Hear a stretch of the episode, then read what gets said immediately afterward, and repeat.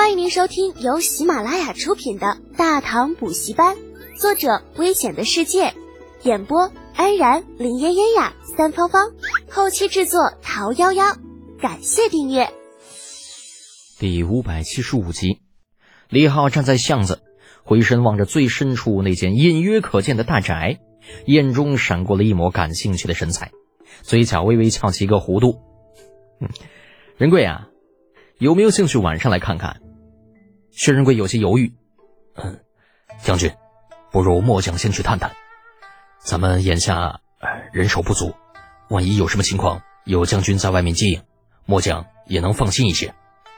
知道薛仁贵是担心自己的安全，李浩笑着撇撇嘴：“ 少来这套，一间宅子罢了，没有什么万一啊。你还真怕这里边有鬼不成啊？”将军，千金之子，不做垂堂。仁贵啊，子不与怪力乱神，别总是神神叨叨的。咱们可都是上过战场的，从战场上下来的人，连死人都不怕，难道还怕鬼不成吗？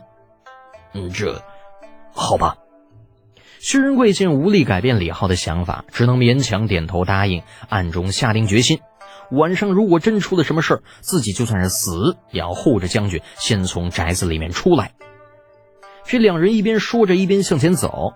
身后传来铁柱的声音：“哎，嗯，你，哎，你们别走啊！你等等俺。”回到住处，程茵茵不知带着两个侍女去哪儿遛弯去了。偌大的太原府驿馆，只有百来个百无聊赖的黑甲护卫在四周巡逻。李浩左思右想，觉得之前打听那些个大宅的方式似乎有些问题。与其问那左近豪宅的主人，不如直接问一些太原城本地的土著。毕竟这种八卦正是土著百姓喜欢挂在嘴边的谈资，就算时隔多年，也不会因为时间而淡化的。而说到土著，李浩第一个能想到的便是如今啊自己所住的驿馆的负责人。这负责驿馆日常管理的是一位年龄在五十岁左右的老汉，土生土长的太原本地人。听说跟王氏多少还有点亲戚关系，不过，嗯，这亲戚很远就是了。这老王头对李浩的印象很不错。这位来自长安的侯爷，年纪轻轻不说，说话还蛮好听的，待人的和气，逢人三分笑，身上没有半点少年得志的傲气，比太原城那些个不知所谓的小年轻强了不知多少倍呀。所以在得知李浩找自己的时候，老王头没有半分犹豫，乐呵呵的就赶了进来，进屋先行一礼，笑着问道：“侯爷，您找老汉呐？”老王叔来了，坐。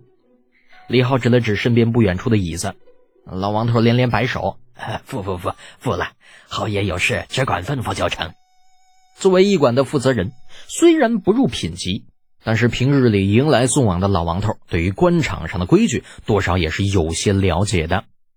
上官让你做，那是给你面子，你听听就好了。如果你当真跑去坐下，那你就是不识抬举了。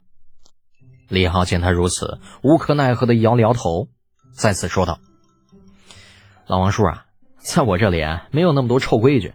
你要是不做，那我就当今日没有找过你，该忙什么就忙什么去吧。”老王头一听，顿时有些慌了，三两步冲到椅子边上，一屁股坐了上去。啊！别别别，老老朽老朽遵命就是了。那吓唬老头啥的，并不是李浩同学的本意。见他坐了，微微一笑，道：“老王叔啊，其实这次叫你来，本侯没有别的意思，就是想随意聊聊，了解一些太原城的情况。”老王头半个屁股放在椅子上，哪敢真把李浩这话当成真的呀？一边擦着额头上的冷汗，一边说道。啊，是是，侯爷，您有什么想知道的，只管问就是。呃，老朽知无不言，言无不尽。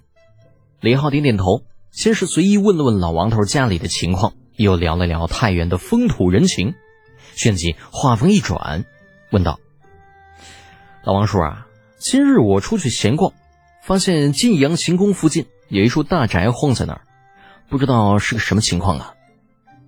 大宅，荒着。放松下来的老王头先是一阵疑惑，接着脸色一变，腾的一下站了起来。侯侯爷说说的可是那刘家大宅？刘家大宅，可能是吧。李浩也不确定那是不是，不过他还是点点头。嗯，应该是吧。反正那左近只有一家。嗯，那那肯定是了。晋阳宫附近寸土寸金，根本不可能有宅子荒在那儿。老王头的眼中有慌乱，也有不安，但更多的是恐惧，声音颤抖。侯侯爷，不是老朽想要隐瞒，实在是，实在是刘家大宅在我们这里是一个禁忌的话题，这呃不不能说呀。为什么呀？一座普通的宅子罢了，这有什么不能说的？这药特殊，也就是大了一些而已吧。这这，老王头欲言又止，数次张开嘴，又迅速闭上，头上冷汗瀑布一般流了下来。看着老王头恐惧的样子，李浩有些不忍心，但是心中却对这个所谓的刘家大宅愈发好奇起来。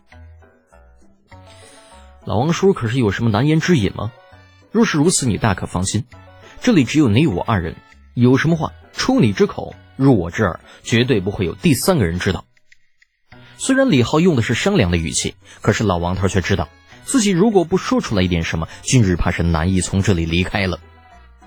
犹豫了良久，终于狠狠心，语气沉重的问道：“侯爷，您可知道这刘家大宅原本的主人是谁？”李浩皱眉：“谁呀？这天下姓刘的多了。”他自然不可能全都认识。嗯，侯爷可知道，当年太上皇起兵之时，太原有一位刘姓的从龙之臣。这老王头语焉不详，似乎很不想提起这刘姓之人的名字。这如果放在前两年，李浩还真未必知道他说的是谁。不过，随着他在大唐厮混的这几年，对于历史的了解渐渐增加。脑中立刻闪过一个名字，你说的可是当年的鲁国公刘文静？老王头不言，只是默默的点点头。鲁国公刘文静，当初的从龙之臣，李渊起兵之时，如果不是他亲往突厥游说石壁可汗，以财帛金宝尽归于突厥为诱饵，借来突厥两千骑兵、一千战马，以及让突厥答应短时间不出兵犯边的要求。那估计大唐能不能立国，还真的是一个未知数。可是刘文静即便立下如此大功，那后来的地位却依旧不如当时陪着李渊一同起兵的裴寂。为此，刘文静心生不满，经常在酒后发些牢骚，甚至有一次在与兄弟刘文启喝酒的时候，还放言说要杀了裴寂。裴寂对此自是心知肚明，为自保也好，为铲除对手也罢，总之。后来借机以阴谋造反的罪名，将刘文静、刘文启兄弟满门抄斩。听众朋友，本集已播讲完毕，请订阅专辑，下集精彩继续哦。